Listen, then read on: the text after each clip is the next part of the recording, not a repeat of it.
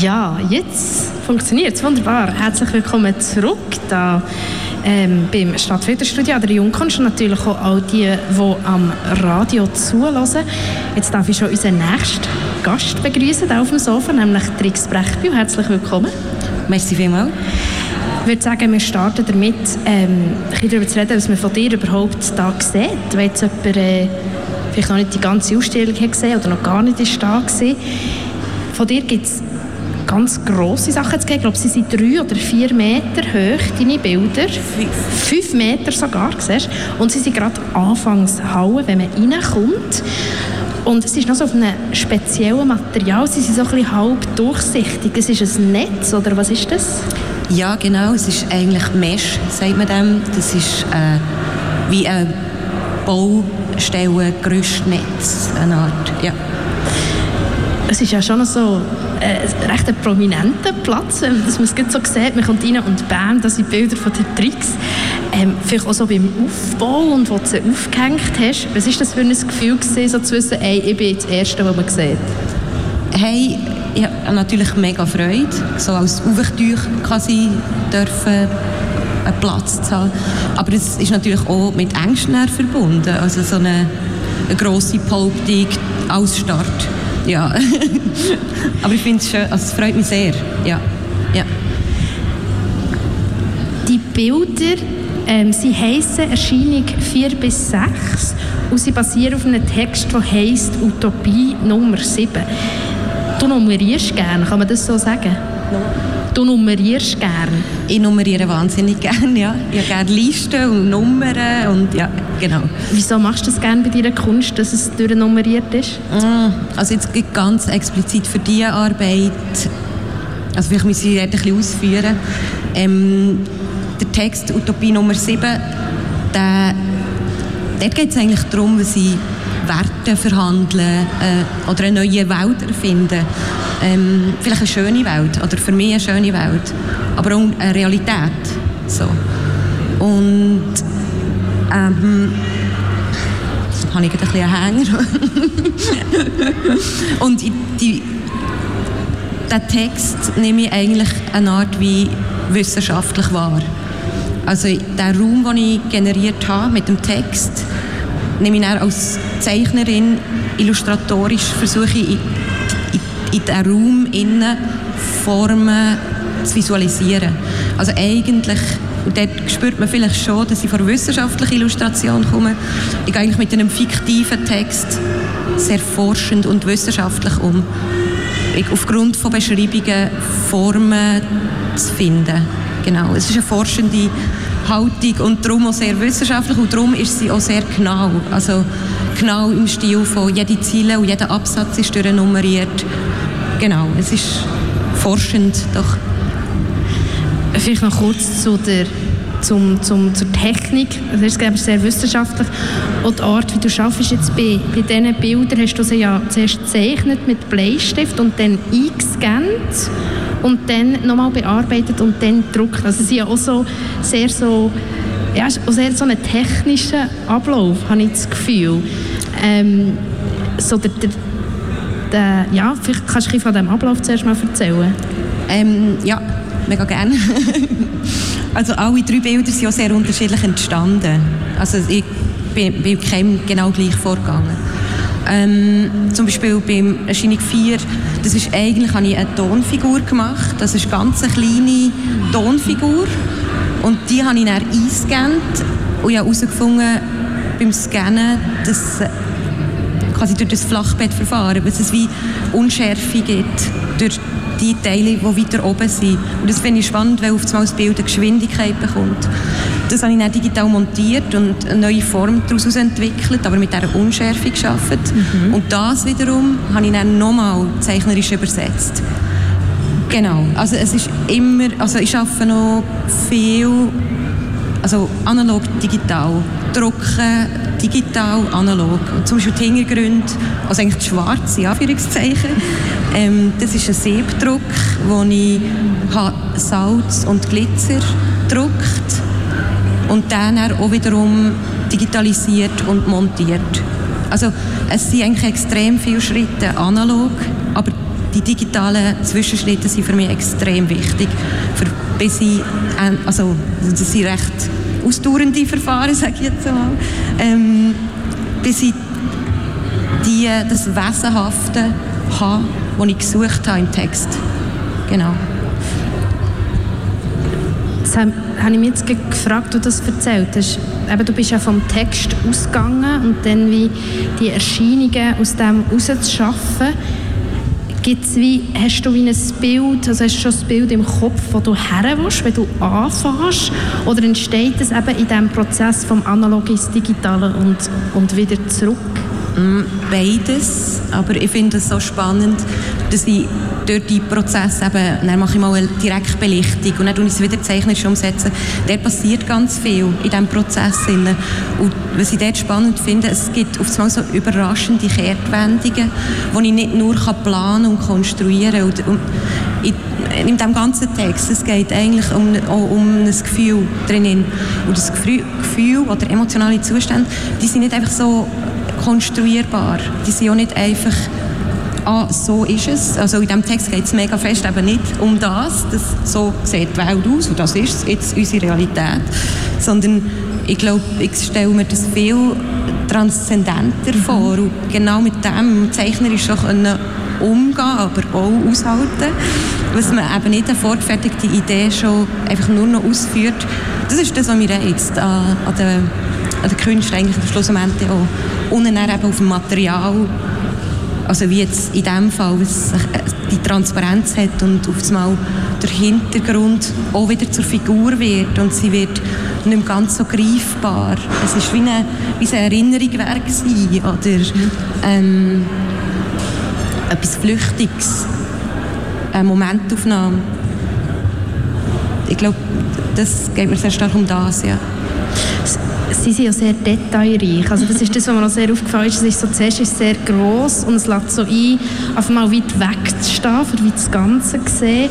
Und dann gerade bei der Erscheinung Nummer 4, eben die, die Unschärfe und die Wendungen und die Drehungen, ist wirklich so, ich so das Gefühl, je länger ich reinschaue, dann tut sich wie eine neue Welt auf. Also es ist wirklich so, es geht recht in die Teufel.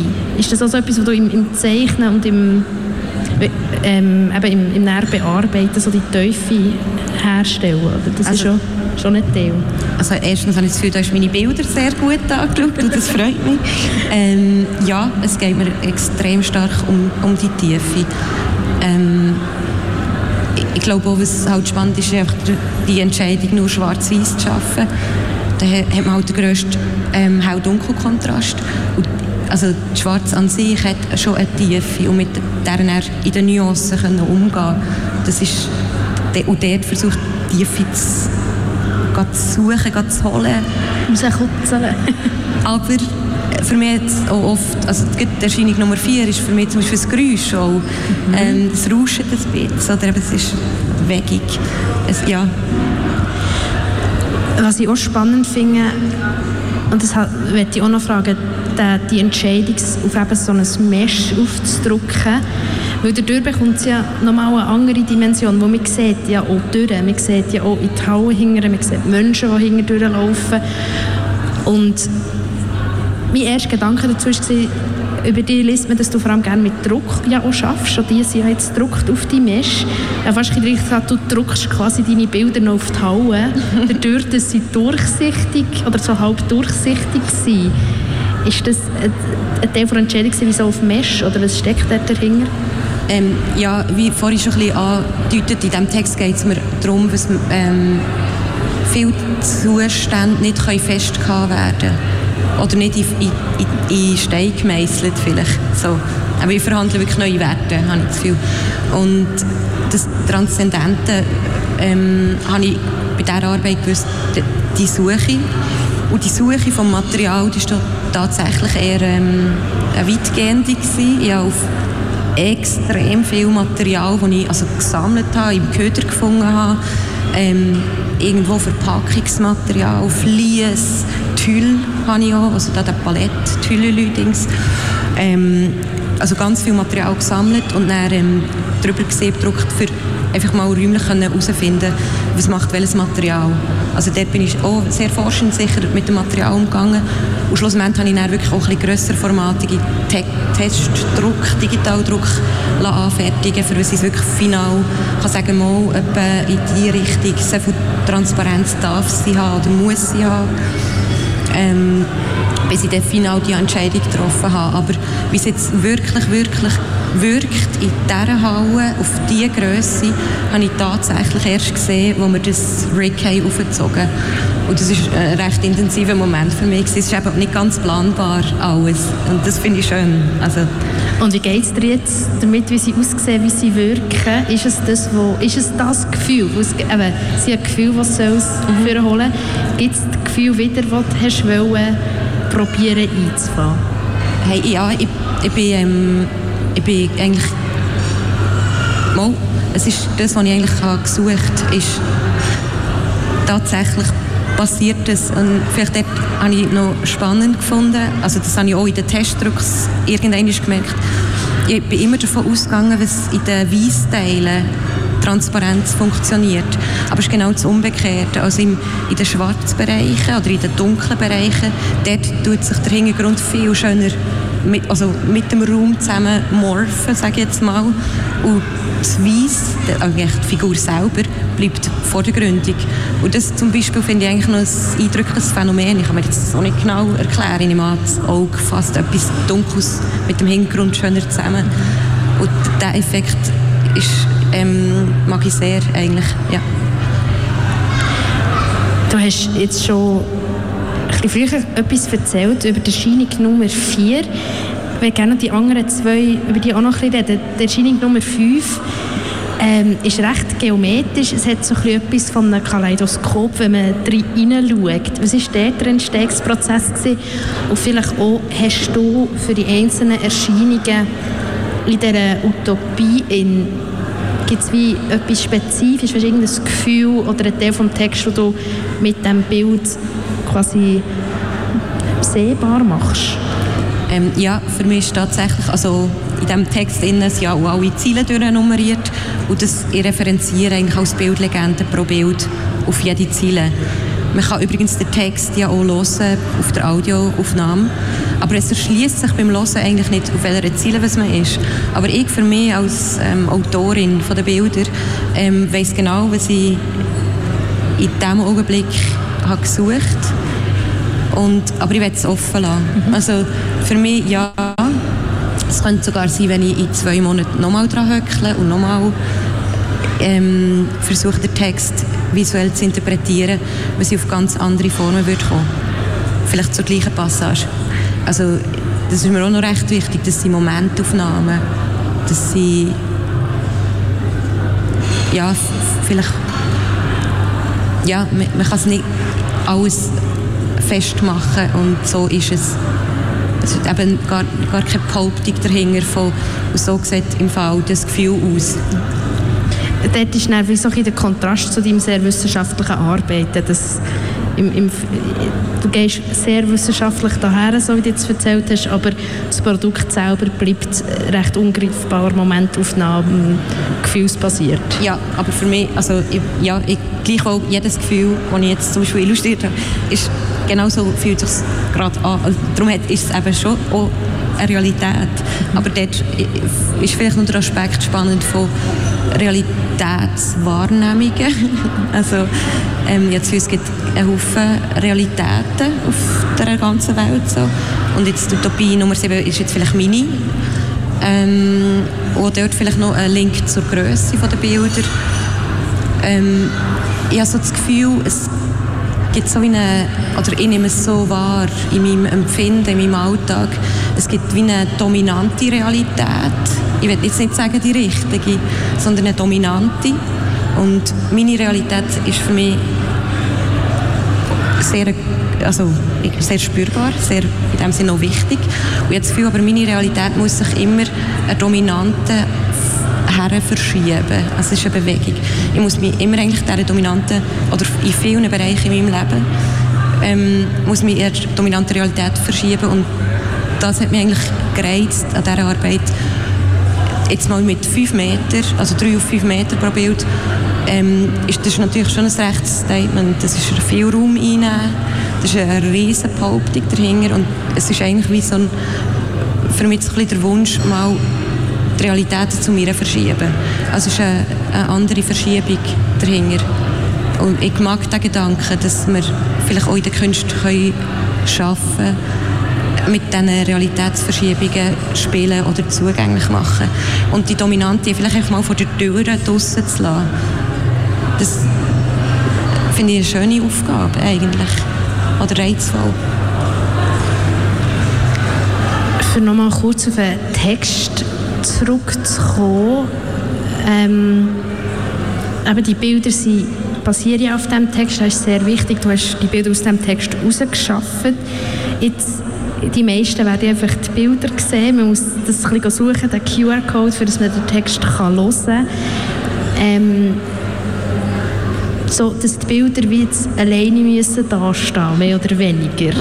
Wie ist das so für dich gefühlsmässig? Eben, es ist ja die, der ganze Hintergrund, das, was sie darauf basieren, nicht, dass es untergeht, aber es ist halt nicht so, so da. Man muss es ein bisschen suchen und eben, vielleicht nimmt man nur die Bilder wahr. Ich finde das ein mega schöner Aspekt. Also, ähm, ich nehme nicht an, was viel diesen Text hören wirklich, ehrlich gesagt. Und also ist jetzt vielleicht ein bisschen gross gesprochen, aber ich habe schon das Gefühl, eigentlich muss ein gutes Bild für sich können stehen Ohne enorm viel Kontext. Ich glaube, es gibt gewisse Bilder, die tatsächlich nur zugänglich sind mit Kontext. Ähm, und meine, ich weiß es nicht, da müsste jetzt ein bisschen mehr die Leute fragen, ob, ob sie gleich etwas auslösen oder ähm, was es macht, ohne den ganzen Kontext. Ist es einfach ein Bild. Und mir lenkt eigentlich der Aspekt von, dass die Leute einfach die Bilder anschauen, weil ich mache ja Bilder. Also ich bin eben nicht Schriftstellerin und darum wäre mir jetzt der Text ähm, ist mein Hauptwerk, sondern ich mache ja Bilder visuell, also ich arbeite visuell und darum ich finde es völlig okay, wenn die Leute einfach Bilder anschauen. Ja. Mega. Ähm, vielleicht noch kurz, du hast schon recht viel erzählt über die Farbe Schwarz, eben der, der Kontrast, dass das Helle rauskommt, das Schwarz ja auch eine grosse Teufel hat. Ähm, mir hat es gleich noch Wunder genommen, es ist, es, der Text ist ja, geht ja um Utopie und dann für Utopie schwarz gleichwohl zu nehmen. Ähm, ist glaube nicht das Erste, wo man jetzt daran denkt, ah, ja voll, ich brauche schwarz, für meine Utopie darzustellen. Also ja, ich habe sicher einfach sehr einen, einen starken Bezug zu Schwarz. Also Blatt ausdrückt wirklich meine Lieblingsfarbe. ähm, ich arbeite eigentlich in meinen Arbeiten zu 90% schwarz-weiß. Ähm, ich finde, man kann extrem viel darstellen mit schwarz-weiß. Ich staune immer wieder, wie viel es darstellbar ist in schwarz und weiß. Und ich, ich tue zum Beispiel auch schwarz mischen, also sogar aus der Grundfarbe. Also ich finde, also aus, aus der bunten Farbe kann man wunderschön schwarz mischen. Ich finde, ich, ich glaube, ich, tue mich wie absichtlich in, diesen, in meinen Arbeiten reduzieren, jetzt zum Beispiel auf Farbe, weil ich das Gefühl habe, in dem Innen geht dann noch mal ganz viel auf. Also ich glaube, die Reduktion kann eben auch eine Bereicherung sein. Und ja, schwarz. Ich finde es super. Jetzt müssen wir schon langsam zum Abschluss kommen, weil es im 4 schon mit dem nächsten Interview weitergeht. Ähm, darum zum Abschluss, wie geht es weiter für dich nach der Jungkunst? Gibt es eine nächste Ausstellung? Ähm, also es wäre schön, wenn es im nächsten Jahr eine Ausstellung gäbe, da bin ich noch ein bisschen dran. Was sicher wichtig wird sein, auch für nächstes Jahr ähm, kann ich eine Residency im Appenzell. Auf das freue ich mich sehr. Also einfach mal vier Wochen konzentriert an etwas weiteres auszutüfteln und für das auch meine natürliche Umgebung zu wechseln. Also wirklich mal ein bisschen fort und neue Eindrücke. Und ich bin, ich bin sehr gespannt, wie es weitergeht Momentan bin ich eher noch so ein bisschen in angewandten Projekten involviert oder in Kollektiv Kollektivstrukturen, die mir ähm, wo, ja, wo wichtig sind. Aber so künstlerisch betrachtet, ja, freue mich, was in der Residenz passiert. Ja, in dem Fall danke mal, bist du da gewesen und hast ein bisschen über dich und deine Werke erzählt, Rixbrechbühl. Und hier geht es jetzt weiter mit ein bisschen Musik und dann Punkt 4 gibt es das nächste Interview mit Gigax. Danke vielmals. Radio Stadtfilter live an der 16. Jungkunst.